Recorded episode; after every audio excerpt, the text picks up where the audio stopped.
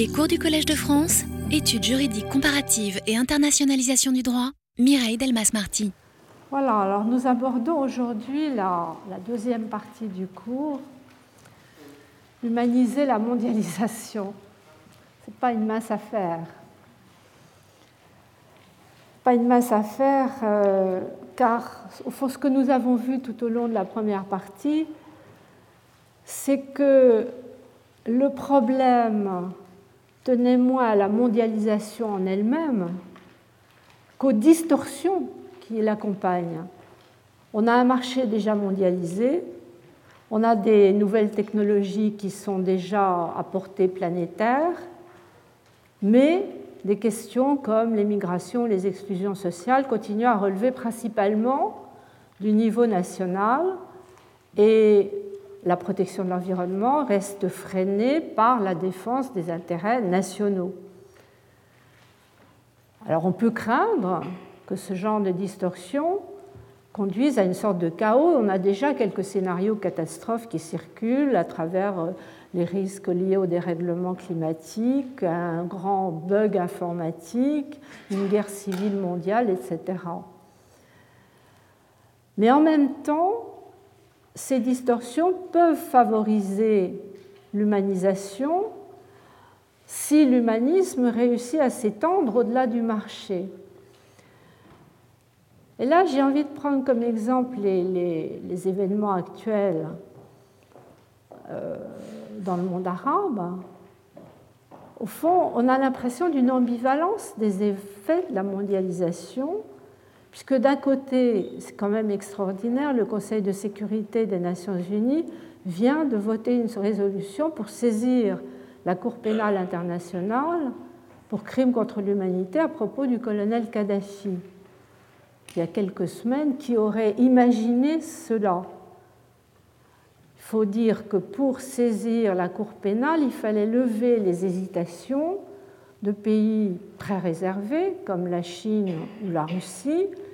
Et en plus, il y a eu le plein soutien des États-Unis. Alors quand on se souvient qu'à l'époque de l'adoption de la Convention de Rome créant la Cour pénale internationale, les États-Unis avaient non seulement refusé de signer, mais ils avaient conclu des traités bilatéraux avec un certain nombre de pays pour les sanctionner s'ils ratifiaient le texte.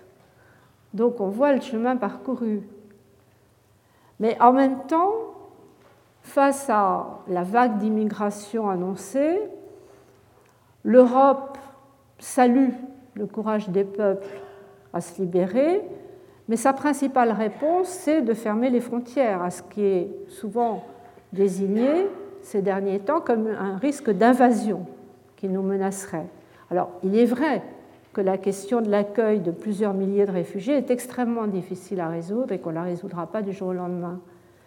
Mais il y a tant d'années que cette question des migrations reste sans véritable réponse qu'on peut regretter euh, la situation actuelle. En tout cas, c'est un exemple qui nous invite à observer, je dirais, les dynamiques en cours, mais d'un point de vue pratique pour passer, ce que j'ai annoncé dès le début, pour passer du mythe de l'humanisme juridique à l'utopie que contient au fond cet intitulé Humaniser la mondialisation, c'est encore une utopie. Je ne vais pas m'employer à faire ce que j'ai déjà fait dans mes cours précédents, c'est-à-dire décrire le champ juridique de la mondialisation, parler des normes, je l'avais fait dans le pluralisme ordonné, des acteurs, c'était la refondation des pouvoirs, les valeurs, c'est la communauté de valeurs. Tout ça a été présenté déjà au cours et d'ailleurs publié. Mais ce qui reste à faire, peut-être un travail plus ingrat d'une certaine manière, mais je le crois nécessaire, c'est tester les possibilités de transformer les pratiques sur quelques-uns des chantiers qui s'ouvrent. Car au fond, la force de l'utopie, c'est de mettre en mouvement, mettre en mouvement les volontés, mobiliser les énergies. Donc ceux qui sont en première ligne, ce sont les acteurs. Il s'agit de les montrer en scène, de les présenter en action. Alors, l'hypothèse que je fais, c'est que l'humanisation ne viendra directement ni des seuls acteurs publics. Les États défendent d'abord leurs intérêts nationaux et les organisations internationales sont à la fois peu puissantes, voire impuissantes et, contestées, ni des seuls acteurs économiques qui défendent des intérêts privés, mais elle peut venir paradoxalement, c'est un peu ce qu'on observe, semble-t-il, en ce moment, l'élan peut venir des acteurs apparemment les plus faibles, les plus impuissants, qui sont tout simplement les êtres humains en relation les uns avec les autres au sein de la cité, au sein de leur nation. Au fond, la nature civique des mouvements actuels, mais au-delà de l'actualité, la nature civique des mouvements incite à commencer, et ce sera l'objet du cours aujourd'hui, par les processus d'intégration à la vie de la cité à travers ce que j'ai appelé des initiatives, qui peuvent être institutionnelles ou, l'être moins, des initiatives pour construire une citoyenneté à plusieurs niveaux. Ce sera le premier thème. Et puis nous observerons ensuite les processus pour responsabiliser les acteurs les plus puissants. Et ensuite encore, nous verrons ce qui concerne l'adaptation dans le temps les efforts pour synchroniser l'innovation juridique avec les innovations technologiques, les efforts pour anticiper de manière à construire une paix durable et à relier les générations. En somme, ce que je voudrais faire dans cette deuxième partie, ce n'est pas chercher des réponses précises à chacun des défis que nous avons examinés en première partie, mais de voir si en mettant bout à bout des initiatives, des propositions, des jalons qui peuvent concerner plusieurs domaines, mais qui sont dispersés, marginales, peu visibles. Est-ce qu'on n'arrive pas, à travers ce bouillonnement, à ouvrir une voie, à dégager une voie pour humaniser nos sociétés? Je dirais que c'est un pari qui n'est pas gagné d'avance, car les pratiques sont très confuses, évolutives, non linéaires. Les conséquences, je viens de le rappeler à propos des événements récents, sont imprévisibles. Mais c'est ce que je voudrais essayer de faire sans trop systématiser, parce qu'il y a toujours le risque de déformer euh, la réalité si on cherche à la faire entrer euh, dans un cadre trop, trop rigide. Alors, pour commencer, donc, les initiatives pour construire une euh, citoyenneté à plusieurs niveaux. Car le point commun des initiatives actuelles dans le champ de la mondialisation, ce n'est pas de remettre en cause l'État-nation, il est présent et plus que jamais nécessaire, mais c'est de prendre conscience des insuffisances de la citoyenneté nationale. Qu'il s'agisse de la protection des personnes vulnérables ou des intérêts supranationaux menacés, l'internationalisation des, échanges a pris une telle ampleur que la citoyenneté nationale devient insuffisante car beaucoup de décisions échappent au niveau national. S'il est vrai que la citoyenneté est indissociable de la démocratie, et je le crois, il est urgent de reconnaître une citoyenneté européenne, voire mondiale c'est urgent quand il s'agit euh, d'intérêts aussi différents que l'environnement et l'équilibre de la biosphère ou la prévention des crimes les plus graves.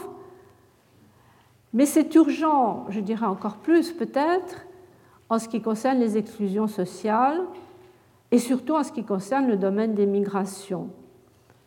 Car là, cette, cette politique qui se limite pour les États arc sur leur vision traditionnelle de la nationalité, à durcir le contrôle, à renforcer les frontières, qu'il s'agisse des travailleurs migrants ou des demandeurs d'asile, ça ne peut pas tenir longtemps. Et là, il y a vraiment urgence absolue. Mais quand on cherche à modifier le statut juridique des migrants, le lien citoyenneté-nationalité fait obstacle. Et c'est un lien qui reste très fort. Il y a peu de temps, en 2007, le Conseil constitutionnel avait, consacré ses cahiers, donc travail de, doctrine, à la question de la citoyenneté. Et euh, Pierre Mazot, qui est l'ancien président de ce conseil, disait Il n'y a pas de citoyen sans nation. Pourtant, d'autres auteurs séparent la nationalité, c'est une appartenance juridique à un groupe circonscrit territorialement, de la citoyenneté, qui renverrait plutôt à l'idée de participation à l'exercice du pouvoir politique, de participation à la décision. C'est peut-être l'occasion de rappeler qu'à Athènes, seuls les hommes libres, c'est-à-dire à peu près un dixième de la population, avaient un statut de citoyen dans le sens où ils participaient à la vie de la société, ils pouvaient prendre la parole dans l'agora. À Rome, c'est un peu élargi, puisque les ressortissants des régions conquises ont la citoyenneté. Mais ce qui est intéressant, c'est que la citoyenneté, quand elle renaît après l'éclipse du Moyen Âge avec la Révolution américaine et française, on a cette fameuse déclaration qui vise, en 1789, l'homme et le citoyen, et qui s'articule sur les libertés de l'individu et le statut politique du citoyen.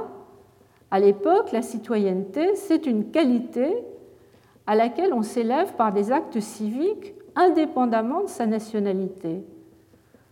Donc on a la nationalité qui exclut les étrangers alors que la citoyenneté peut les inclure. Il y avait cette très belle disposition dans l'acte constitutionnel de 1793.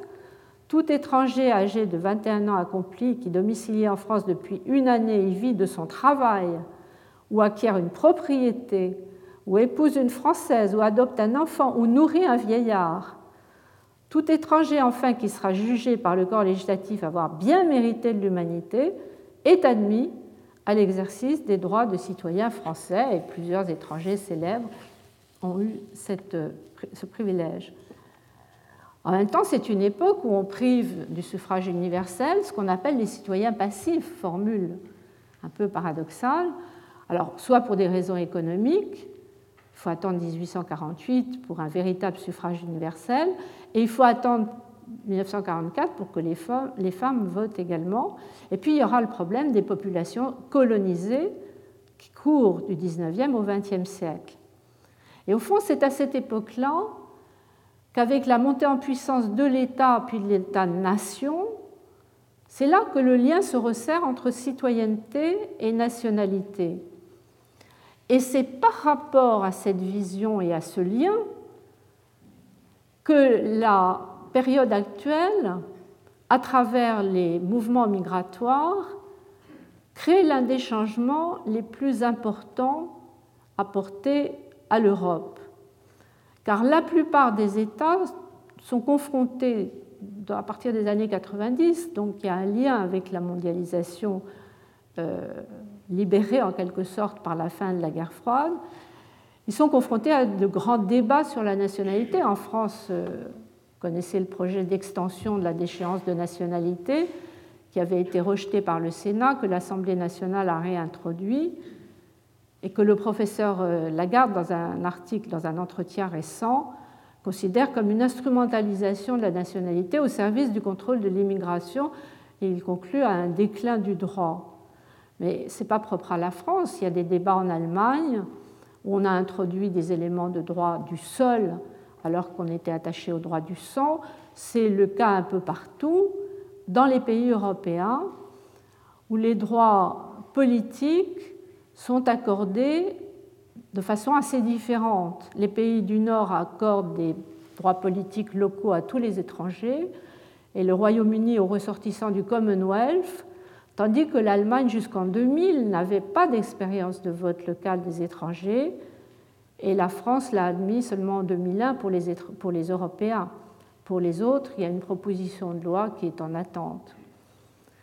Alors tous ces changements en cours créent des incertitudes et suscitent des craintes. Je pense à mon collègue Yves Lequette dans les mêmes numéros des cahiers du Conseil constitutionnel qui craint que la France se mue en une communauté instable, dissoute, craint-il, dans une Europe qui elle-même aspire, ce sont ses propres termes, à se confondre avec le corps de l'humanité en général. Je crois que les, les mots sont un peu forts. pour euh, désigner une superposition des citoyennetés, mais en revanche, il n'a pas tort d'évoquer le niveau européen et le niveau euh, mondial. Car les initiatives actuelles montrent la nécessité de renouveler effectivement la notion de citoyenneté à plusieurs niveaux, ce qui veut dire superposer. Superposer des citoyennetés européennes, et j'emploie le pluriel parce que nous allons voir qu'il y a plusieurs statuts derrière ce terme, des citoyennetés européennes, et puis ajouter des citoyennetés mondiales. La citoyenneté mondiale, c'est d'abord un rêve, mais elle commence à s'esquisser à travers des initiatives dont je vous donnerai un exemple précis, qui est le Forum sur les migrations. C'est une manière de suggérer ce que Étienne Balibar, dans un ouvrage récent qu'il vient de publier sur l'égale liberté, vous avez la, référence dans la fiche, appelle co-citoyenneté, c'est-à-dire privilégier la réciprocité des droits sur l'appartenance à une communauté et en quelque sorte, dit-il en se référant au linguiste benveniste, préférer le couple latin civis civitas, parce que civis on part de l'individu, du citoyen, au couple grec polis polites qui part de la collectivité.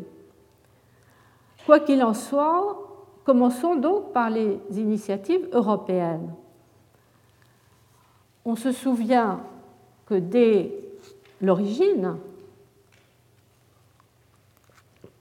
Jean Monnet, dans son discours de Washington de 1952, avait marqué l'ambition première dans les termes suivants. Nous ne coalisons pas des États, nous unissons des hommes. L'objectif était clair.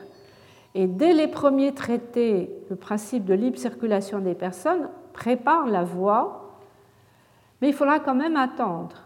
Il faudra attendre le traité de Maastricht, c'est-à-dire 1992, pour que le terme citoyen apparaisse. Et il faudra attendre 2000 avec la Charte des droits fondamentaux adoptée au traité de Nice pour voir dans les droits fondamentaux un chapitre, qui est le dernier chapitre, le chapitre 5, portant sur la citoyenneté.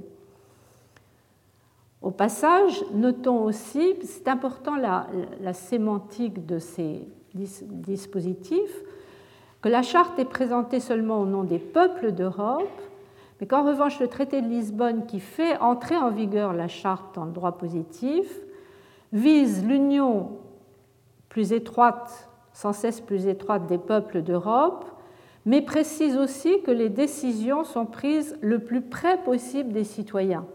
Donc on voit la, montée en puissance de cette idée de citoyen européen. Par exemple aussi, si on regarde le statut du Parlement européen, il représente les citoyens de l'Union et pas seulement les peuples des États réunis dans la communauté. Et puis plus précisément encore, les droits du citoyen européen sont reconnus dans le traité sur l'Union européenne et cités dans le nouveau traité sur le fonctionnement de l'Union européenne comme étant une liste non exhaustive. Il y a une énumération, mais elle est seulement indicative. Pourtant, les droits qui sont reconnus par ces textes suggère déjà plusieurs visions de la citoyenneté. Les droits reconnus en Europe montrent qu'il y a une sorte de superposition. Si on s'en tient à la définition de la charte et des traités, il s'agit essentiellement de droits civils et politiques. Donc j'appellerais ça une citoyenneté politique, c'est-à-dire l'accès à la cité Europe. Mais si on regarde la jurisprudence de la Cour de justice des communautés et de la Cour européenne des droits de l'homme, on s'aperçoit que conforté par un principe de solidarité, qui est maintenant inscrit d'ailleurs dans la charte, à l'article 4, dans le chapitre 4, on s'aperçoit qu'il y a des droits sociaux dans la cité Europe. Et on peut parler d'une citoyenneté sociale, même si elle est fragile, on a eu l'occasion de le dire. Enfin, la variété des profils des migrants qui ont des comportements culturels, je dirais, contrastés, variés, très différents, Ça pose le problème, dit parfois problème de l'identité, dans lequel on peut voir la question de la reconnaissance des droits culturels. Autrement dit, tout cela invite à s'interroger sur la possibilité d'une citoyenneté que certains appellent multiculturelle, je préférais l'appeler interculturelle, je vous dirai pourquoi. Mais d'abord la citoyenneté politique. On peut dire qu'elle remonte à Maastricht, puisque c'est là qu'on introduit le terme, et c'est là qu'on ajoute explicitement une dimension politique à la nature jusque-là principalement économique de l'intégration européenne. Le principe est clair, il est simple.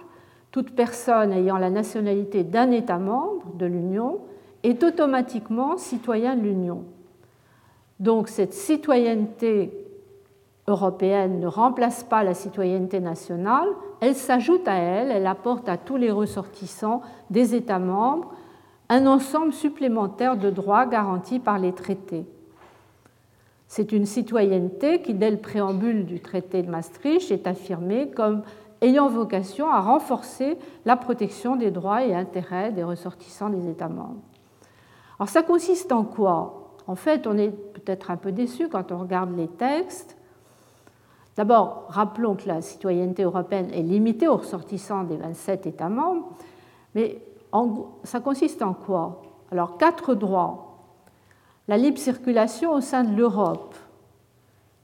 Une libre circulation qui inclut un droit de séjour avec une gradation selon que le séjour est inférieur à trois mois ou euh, entre trois mois et cinq ans ou définitif après cinq ans de résidence.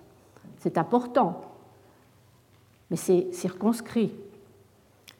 Ensuite, il y a les droits de vote aux élections municipales et d'éligibilité dans l'État membre de la résidence, et puis le droit à la protection diplomatique de tout État membre, important aussi, mais ce n'est pas un véritable accès à la vie de la cité Europe. Alors, ce qui est peut-être le plus important, c'est le droit de pétition, c'est-à-dire l'initiative citoyenne, on retrouve bien le terme, qui permet à un groupe de citoyens d'inviter la Commission européenne à soumettre des propositions législatives. Ce pourrait être le départ d'une conception participative de la démocratie européenne. Le mot a disparu entre le traité constitutionnel et le traité de Lisbonne, mais l'idée reste là les textes d'application n'ont pas encore été pris. Mais il y a déjà une initiative qui a été lancée, alors elle, est arrêtée en l'attente des textes d'application. Euh, il y a un groupe de citoyens qui s'est réuni pour euh, lancer une initiative dans un domaine qui est intéressant par rapport au thème que nous avons évoqué, car il concerne à la fois l'environnement et les nouvelles technologies. C'est le domaine de la législation sur les OGM, sur les organismes génétiquement modifiés. Simplement, il faut attendre début 2012 pour que les, instruments d'application permettent réellement de lancer ces initiatives. Alors évidemment, c'est long et c'est lent. Cette lenteur risque d'affaiblir une initiative citoyenne alors que parallèlement, se développent des initiatives informelles par la mobilisation des citoyens sur Internet, ce qu'on voit dans le monde entier, mais ce qu'on peut voir aussi en Europe. Alors, je me suis interrogée sur euh, la concurrence que pouvait faire au fond Internet à la formule de la, euh, de la citoyenneté européenne et de l'initiative de la pétition, je cherchais le mot, du droit de pétition européen parce qu'au fond, Internet, c'est beaucoup plus souple, il n'y a pas de conditions préalables, mais en même temps, le risque, c'est l'instrumentalisation. Il n'y a pas de vérification possible de la légitimité euh, des mouvements de masse par Internet.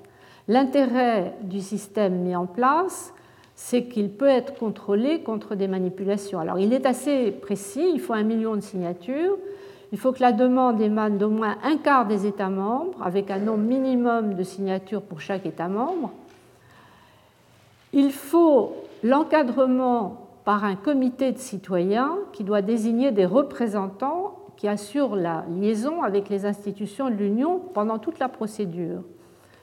Et enfin, le débat lui-même est circonscrit par des formulaires de déclaration de soutien qui doivent être remplis par les citoyens dans un certain délai. Mais je crois que c'est une, une, garantie pour euh, éviter les manipulations. Cela dit, on n'en est pas là puisque ce n'est pas encore entré en vigueur, ce qui fait que certains commentateurs, euh, comme mon collègue Étienne Pateau qui a écrit récemment sur la citoyenneté européenne, ont un peu tendance à dire pour le moment dans les traités c'est une coquille qui est disponible mais qui est encore en quête de contenu.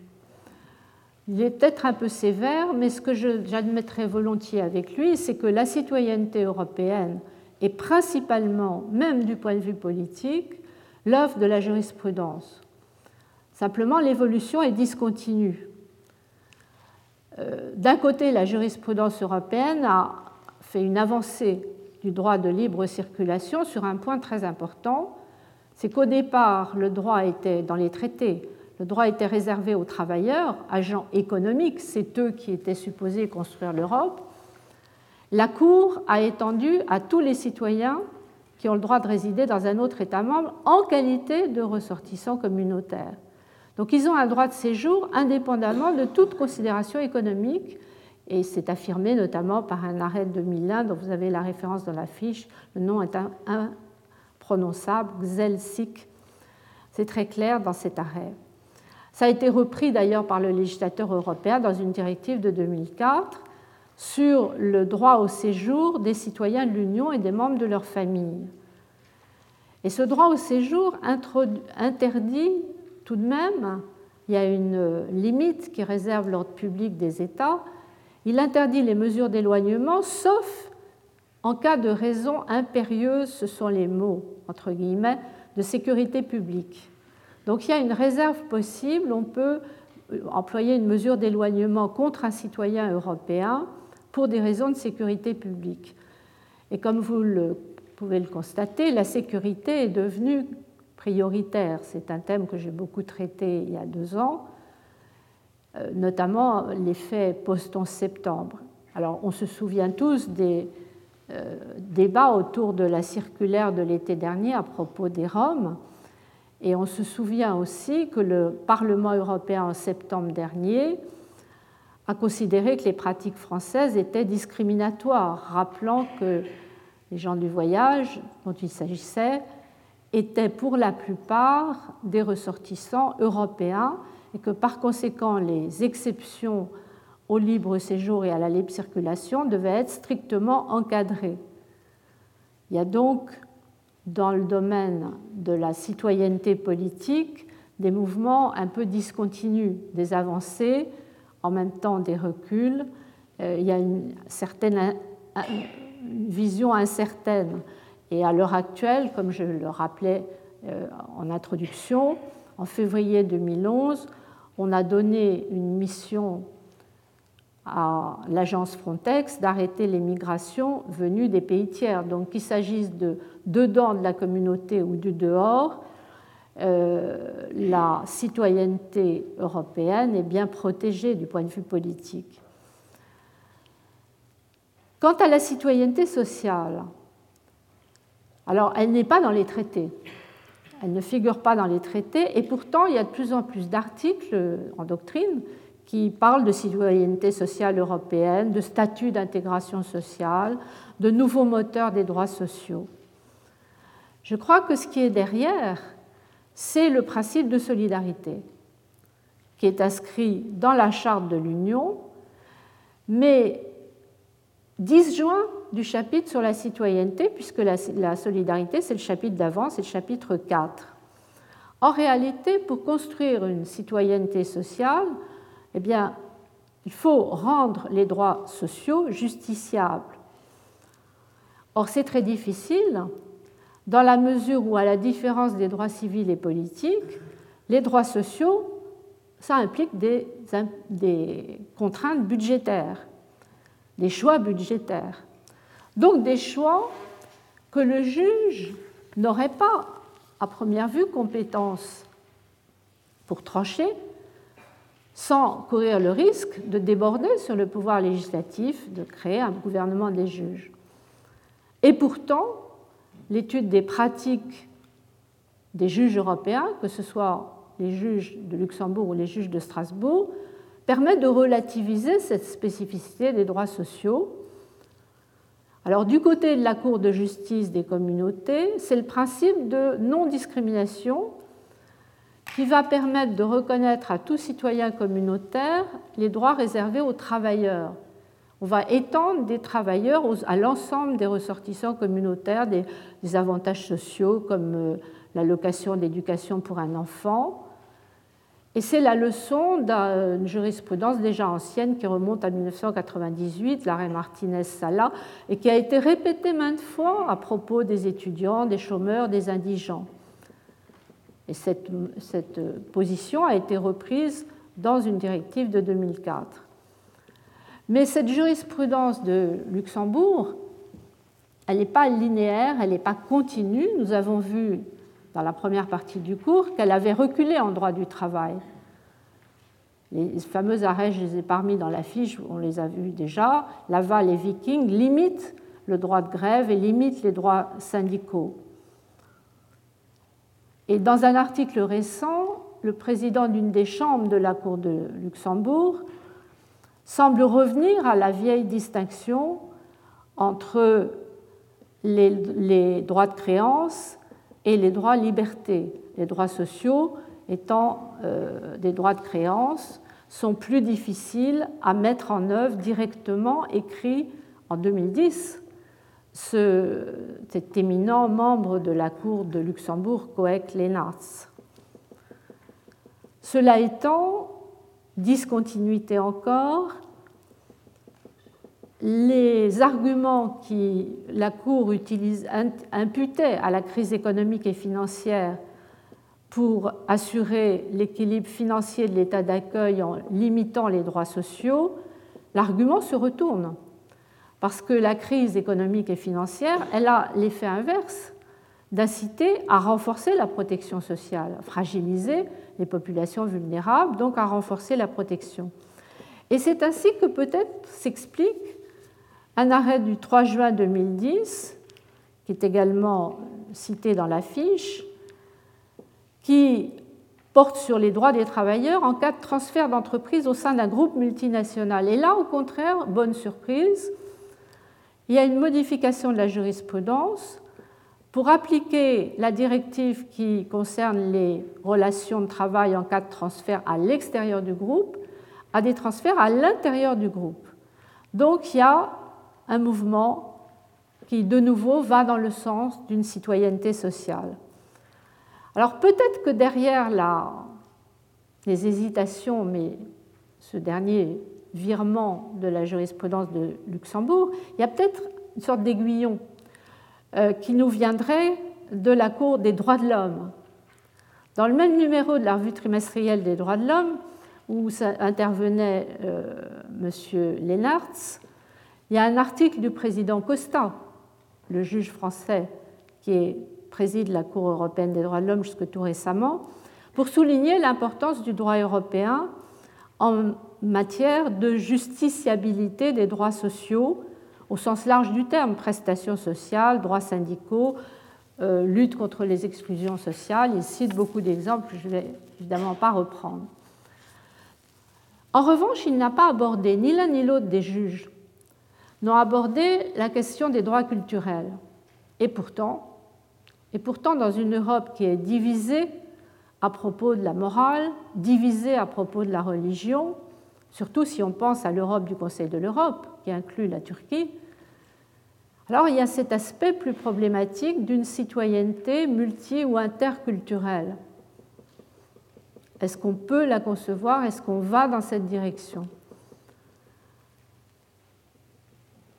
C'est ce qui est suggéré par euh, Catherine Vitol de Wendel dans son travail sur euh, les migrations elle suggère qu'à la communauté des citoyens succéderait une citoyenneté multiculturelle.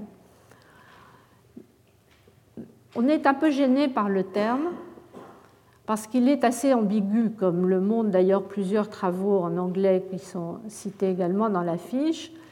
Pourquoi est-il ambigu? Ben, On peut y voir soit la reconnaissance de droits propres à des minorités de migrants, soit l'apparition, ce n'est pas tout à fait la même chose, d'une identité plurielle qui permet d'associer citoyenneté politique, sociale, et une citoyenneté que je nommerais donc interculturelle. Pourquoi? Parce qu'elle renvoie à une conception ouverte des droits culturels. Une conception qui n'est pas explicite dans les documents officiels, mais qui est explicite dans une déclaration de Fribourg de 2007 qui a été faite, déclaration sur les droits culturels, qui a été faite par un groupe privé d'universitaires et d'organisations non gouvernementales. J'ai donné la référence parce que c'est un document intéressant qui montre comment les droits culturels peuvent être conçus comme désignant, je cite le commentaire du document, les droits et libertés pour une personne seule ou en commun de choisir, exprimer son identité et accéder aux références culturelles, qui sont qualifiées de ressources nécessaires, mais nécessaires à quoi? À l'identification, à la communication et à la création. Donc c'est une conception ouverte, mais qui reste très délicate quand il s'agit de l'appliquer aux conceptions religieuses. Et là, je me souviens, et j'ai cité la référence à son livre, Guy Bréban, qui avait participé au projet de traité européen, mais qui avait surtout été l'un des rédacteurs de la Charte des droits fondamentaux, raconte, et il le reprend dans son livre, que dans la dernière phase de rédaction du préambule de la charte, comme toujours on termine par le commencement, on terminait par le préambule, il y a eu, dit-il, une petite bombe qui a éclaté. Cette petite bombe, c'était la proposition d'un groupe du Parlement européen d'évoquer l'héritage religieux dans le préambule. Alors Guy Bréban est monté au front, si j'ose dire, pour rappeler le principe de laïcité de la République française et pour plaider pour la laïcité de l'Europe, en disant le caractère non laïque de la plupart des pays d'Europe n'empêche pas l'Europe elle-même d'être laïque. Pourquoi être laïque? Eh bien, pour pouvoir affirmer à la fois des valeurs communes et la diversité des cultures et des traditions européennes. Alors, vous connaissez la solution qui a été trouvée, c'est d'évoquer le patrimoine spirituel et moral de l'Union, formule prudente qui rejoint d'ailleurs la prudence de la Cour européenne qui, dans ces matières, reconnaît une marge nationale très importante aux États au nom du pluralisme euh, faisant partie prenante de la société démocratique. La difficulté, elle reste de ne pas transformer pluralisme en relativisme, avec le risque d'opposer ce que Jean Bobéro, dans les livres qu'il vient de publier sur laïcité au pluriel, laïcité au singulier, appelle les fureurs religieuses éviter d'opposer certaines fureurs religieuses à d'autres fureurs qui, dit-il, prennent le masque de la laïcité. Alors pour répondre à ce risque, il a une proposition qui me paraît intéressante, qui explique le, titre de son livre. Il distingue les laïcités, au pluriel, celles qui varient selon leur finalité, liberté de conscience ou non-discrimination, celles qui varient selon les moyens, séparation du politique et du religieux, neutralité de l'État, de la laïcité. La laïcité, il la défend de façon très explicite, pas comme une valeur en soi qui serait à vénérer, mais comme la seule capable de rassembler les quatre éléments ensemble, liberté de conscience et non-discrimination, séparation du politique du religieux et neutralité de l'État. En même temps, ça il ne le dit pas explicitement, mais les juristes le savent bien, le pluralisme a des limites. C'est que toutes les cultures doivent respecter les droits indérogeables, et à commencer par le droit à l'égale dignité de tous. Donc en définitive, malgré leur complexité, les citoyennetés européennes, séparées de la nationalité et superposant deux niveaux, évoquerait ce que les spécialistes de la théorie de la fédération, comme Olivier Beau, appellent l'intercitoyenneté. Mais en même temps, le droit européen va plus loin, que ce soit le droit de la Convention européenne ou celle de l'Union européenne, nous avons un principe, alors c'est l'article 41 de la Charte de l'Union européenne, c'est l'article 34 de la Convention européenne, c'est que toute personne qui est victime d'une violation de ses droits peut agir devant un juge. Et vous connaissez le système européen qui a permis, par exemple, dans une célèbre affaire Suring contre Royaume-Uni, à un Américain d'invoquer la violation de la Convention contre le Royaume-Uni qui avait accepté, qui était prêt à exécuter une décision d'extradition vers les États-Unis où il encourait la peine de mort, traitement inhumain ou dégradant. Donc un Américain pouvait réclamer le respect de ses droits à un juge européen. De même, plus récemment, dans des affaires concernant le Royaume-Uni, des Irakiens ont pu mettre en cause des mesures du même type. Autrement dit, on a peut-être, à travers ce mécanisme, l'esquisse de ce qui pourrait devenir une citoyenneté mondiale. D'une certaine manière, c'est le paradoxe de cette Europe qui est très imparfaite et en crise quasiment permanente, que de servir, je dirais, de laboratoire, j'ai employé souvent la métaphore et je la reprends ici, pour humaniser la mondialisation. C'est d'ailleurs ce que suggère Jean-Marc Ferry aussi dans son, livre. Ce qui nous amène au niveau mondial. J'ai envie ici de revenir à ce vieux rêve de citoyen du monde. Se percevoir comme citoyen du monde, c'est un rêve très ancien. On pense à Kant, bien sûr, et à son projet de paix perpétuelle qu'il a écrit dans une période qui était très peu pacifique, 1795. Mais on sait aussi que l'idée n'est pas venue des Lumières.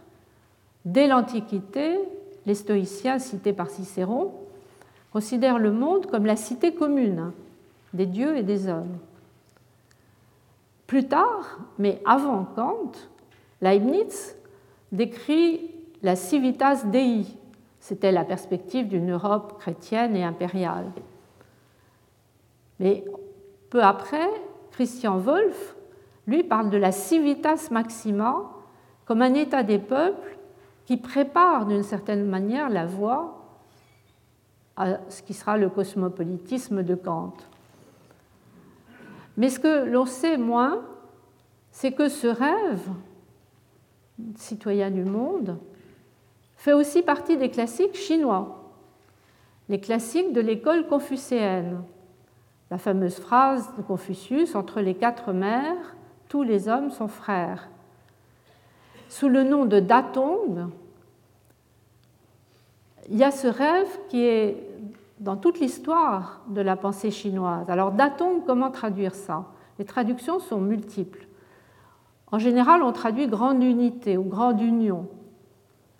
Certains traduisent société cosmopolitique, grande communion, grande harmonie, grande similitude, fraternité mondiale, et même Commonwealth, comme grand Commonwealth.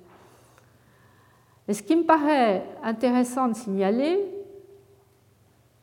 surtout compte tenu du rôle que prend la Chine à l'heure actuelle en matière mondiale, c'est que ce thème classique avait été réactivé par un nommé Kang Yue, c'est pourquoi je joue sur le rêve des deux cas, Kant et Kang, qui avait publié à la fin du XIXe siècle, qui avait écrit d'abord, parce qu'il a publié plus tard, il avait écrit à la fin du XIXe siècle le livre de la grande unité d'Atongshu. Alors, avant d'arriver aux initiatives actuelles, je vous propose un petit détour par une visite à ces deux cas, Kant et Kang, pour voir ce qu'était leur vision. Des visions assez différentes, parce que ce n'est pas tout à fait la même époque. Kant, c'est 1724-1804, il a écrit son livre sur la paix perpétuelle, assez âgé, à 71 ans, alors que Kang, le chinois, qui a vécu entre 1858 et 1927, a écrit à moins de 30 ans son Datong Shu en 1884-1885. Au passage, signale qu'à l'époque, Kant n'avait pas été traduit encore en chinois. Il sera traduit peu après, en 1903, par un cheminement assez étrange nous avions étudié avec Pierre-Étienne Ville dans notre séminaire sur la Chine. Kant avait été traduit en français assez vite. Du français, il avait été traduit en japonais.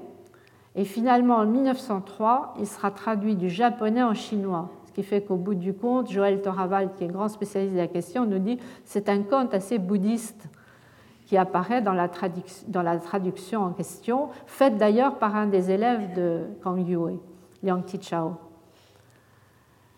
Mais Liang Tichao, euh, Kang Yue, quand il, quand il conçoit cette grande unité du monde, refuse de publier et même d'enseigner son, son texte, son livre.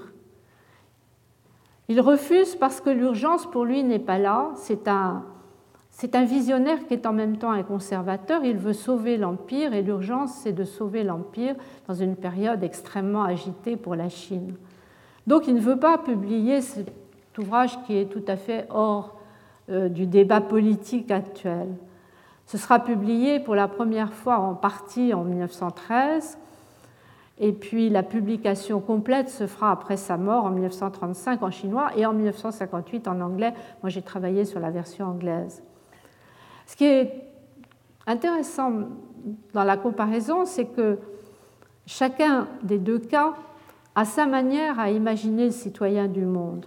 en même temps, ils étaient tout à fait conscients d'être euh, beaucoup trop en avance sur leur temps. On disait ce n'est qu'un beau songe, et Kang disait il ne faut pas le publier parce que c'est trop avancé pour l'époque. Mais je dirais qu'ils sont concrets en même temps.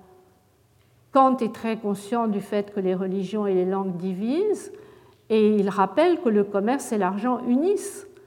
Kant, on le sait aussi, n'était pas partisan d'un État mondial, craignant le despotisme. Mais finalement, son droit cosmopolitique, qui est souvent cité, est assez limité. C'est le fameux principe d'hospitalité universelle, mais qui veut dire seulement le droit de ne pas être traité en ennemi dans le pays où on arrive, tout en excluant le droit de s'établir. Alors Kang, le chinois, peut paraître plus ambitieux puisqu'il annonce la grande unité juridique du monde. Mais il est prudent, il y a une évolution en trois phases. Le grand désordre, c'est la phase dans laquelle il vit, c'est l'époque dans laquelle il vit. La paix ascendante, c'est une phase intermédiaire dont il dessine un peu les, traits. Et puis la grande paix, le gouvernement unique, qu'il imagine également.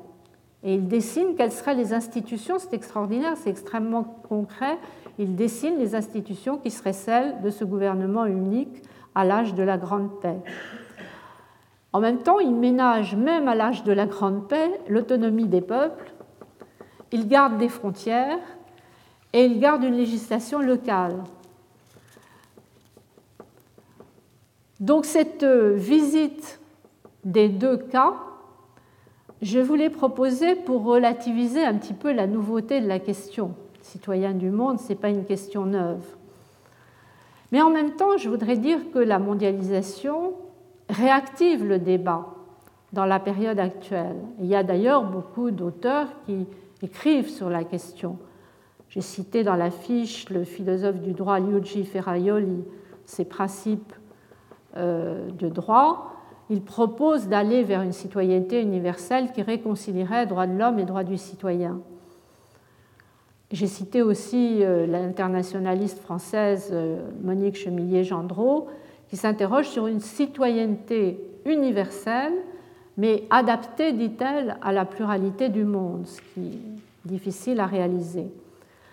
Mais mon propos n'est pas de reprendre ici le débat théorique, mais plutôt de vous donner, d'un point de vue plus pratique, une idée d'initiative en cours pour surmonter l'obstacle d'une citoyenneté associée à la nationalité et pour éviter les distorsions entre ce que j'ai dit souvent dans ce cours, la circulation libre des marchandises et la circulation encadrée euh, des personnes. Alors les initiatives en cours, elles sont généralement assez dispersées. On les trouve en droit du travail, citoyen, travailleur. On en trouve avec le citoyen consommateur. On en trouve avec le citoyen d'Internet, communicateur, on pourrait l'appeler. Mais il y a une question qui oblige à une vision plus large, et c'est à cette question que je me suis arrêtée. C'est la question des migrations, on la retrouve ici, parce que là, on est obligé en quelque sorte de coordonner tout un ensemble de droits. Et c'est peut-être à travers la question des migrations qu'on pourrait passer du concept de droit de cité, qui exclut les non-citoyens, à une planète qui deviendrait la cité des droits, inverser le processus d'exclusion en un processus d'inclusion. Alors quelles sont ces initiatives en matière de migration? Ben, Je dirais que dès le début de la, mondialisation actuelle, c'est-à-dire dès 1990, il y a eu une initiative significative, c'est une convention des Nations Unies sur les droits des travailleurs migrants et de leurs familles. Convention qui, il faut le signaler, inclut certains droits pour les migrants en situation irrégulière. Donc c'est un texte qui, avait fait l'objet de 12 ans de travaux préparatoires, qui est extrêmement complet, extrêmement bien rédigé. Je dirais que c'est un modèle du genre. Le seul problème, c'est que son entrée en vigueur était tardive. Il fallait 20 ratifications. On les a obtenues seulement en 2003. Et surtout, actuellement, en 2011, c'est-à-dire plus de 20 ans après l'adoption du texte, on constate que seulement un quart des États membres de l'ONU l'ont ratifié et aucun pays d'immigration. Seulement les pays d'émigration. Alors, il est vrai, et Catherine Vitol de Wendel le dit très clairement dans son travail sur l'immigration, il est vrai que la question est extrêmement difficile. Reconnaître la mobilité euh, comme une sorte de ce qu'elle appelle un droit à la mobilité, qui serait, selon elle, le seul compatible avec l'humanisme du XXIe siècle, c'est la formule qu'elle emploie, elle reconnaît que c'est très complexe. Car aucun pays d'accueil, dit-elle, ne peut prétendre maîtriser parfaitement ses frontières n'avoir aucune immigration clandestine tout en respectant absolument les droits de l'homme. Aucun pays d'accueil ne peut prétendre ne jamais recourir aux régularisations qui restent l'ultime soupape à la sévérité des contrôles.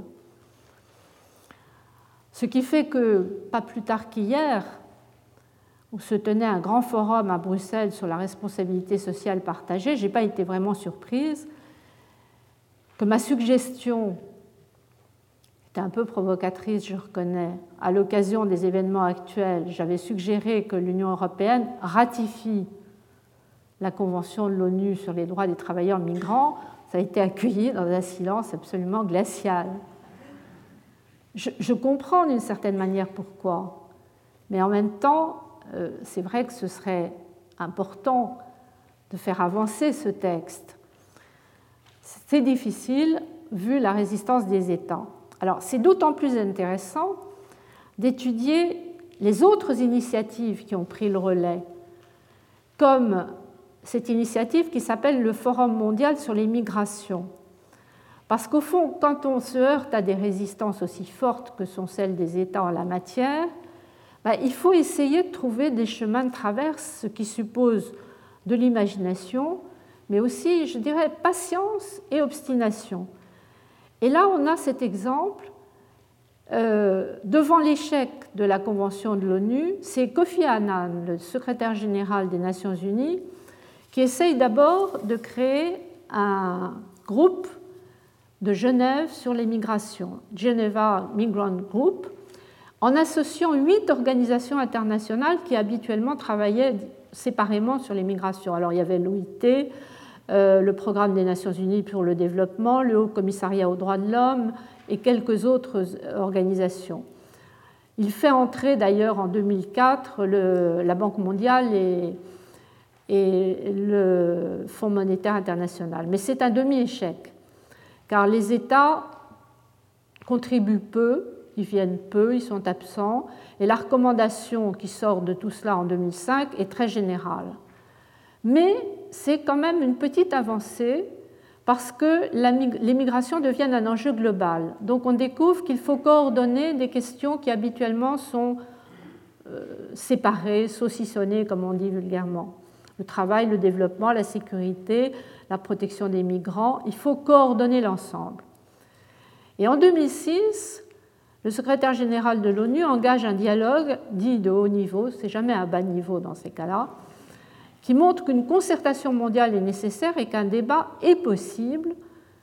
Mais la vraie innovation, ce sera l'idée au fond qui va faire bouger un peu les lignes, ce sera de faire converger l'action de l'ONU avec un groupe qui avait été créé à Genève en 2004 par des organisations non gouvernementales et des organisations internationales.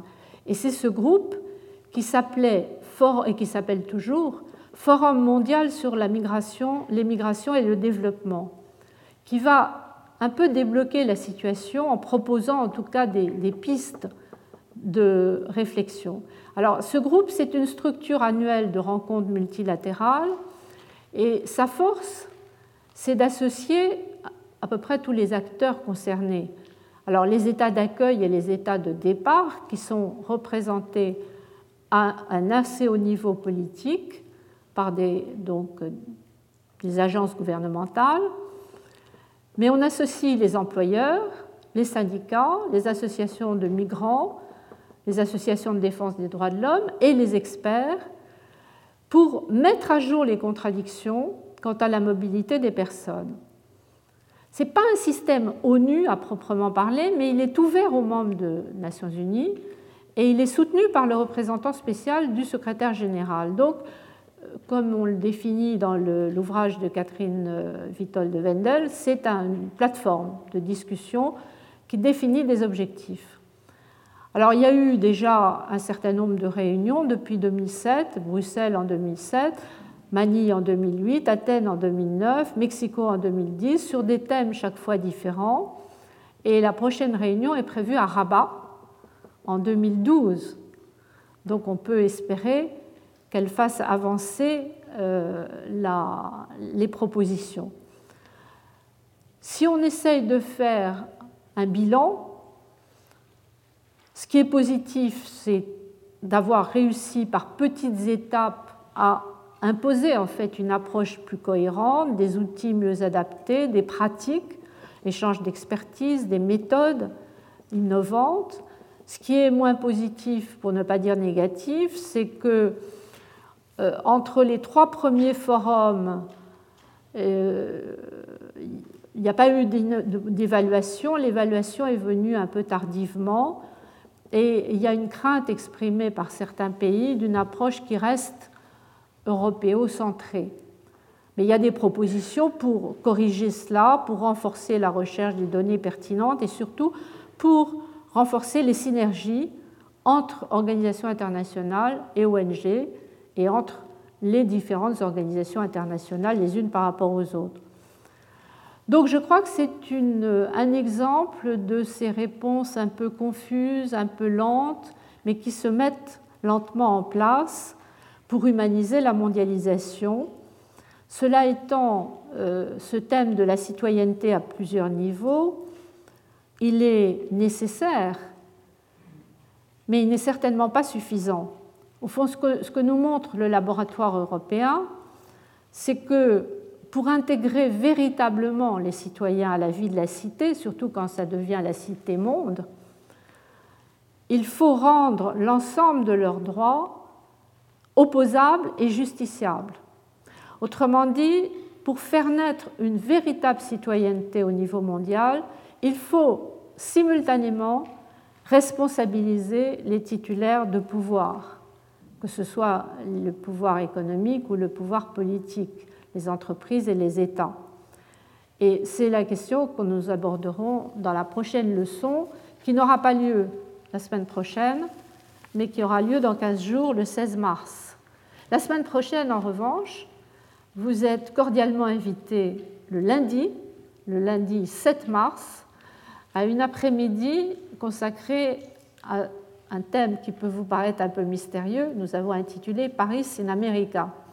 En réalité, c'est une rencontre franco-américaine autour du thème de la démocratie américaine et du droit comparé. Nous célébrerons le bicentenaire d'un grand juriste comparatiste qui était spécialiste du droit américain, Édouard Laboulet, qui avait joué un rôle important dans l'édification de la Statue de la Liberté. Et l'administrateur du Collège de France viendra rappeler le rôle a joué, car ce monsieur Laboulet a été administrateur lui-même du Collège de France euh, et son bicentenaire donc devait être célébré ici.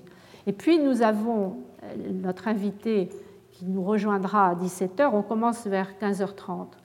À 17h, nous aurons un débat avec le juge qui est déjà venu, certains d'entre vous l'ont peut-être entendu, qui est déjà venu au Collège de France il y a quelques années, le juge Stephen Breyer, qui est un des neuf juges de la Cour suprême des États-Unis, qui vient de publier ou qui est en train de publier chez Odile Jacob son dernier livre en français sur euh, la traduction française ne correspond pas du tout au, texte en, anglais. Mais en français, c'est La Cour suprême, l'Amérique et son histoire.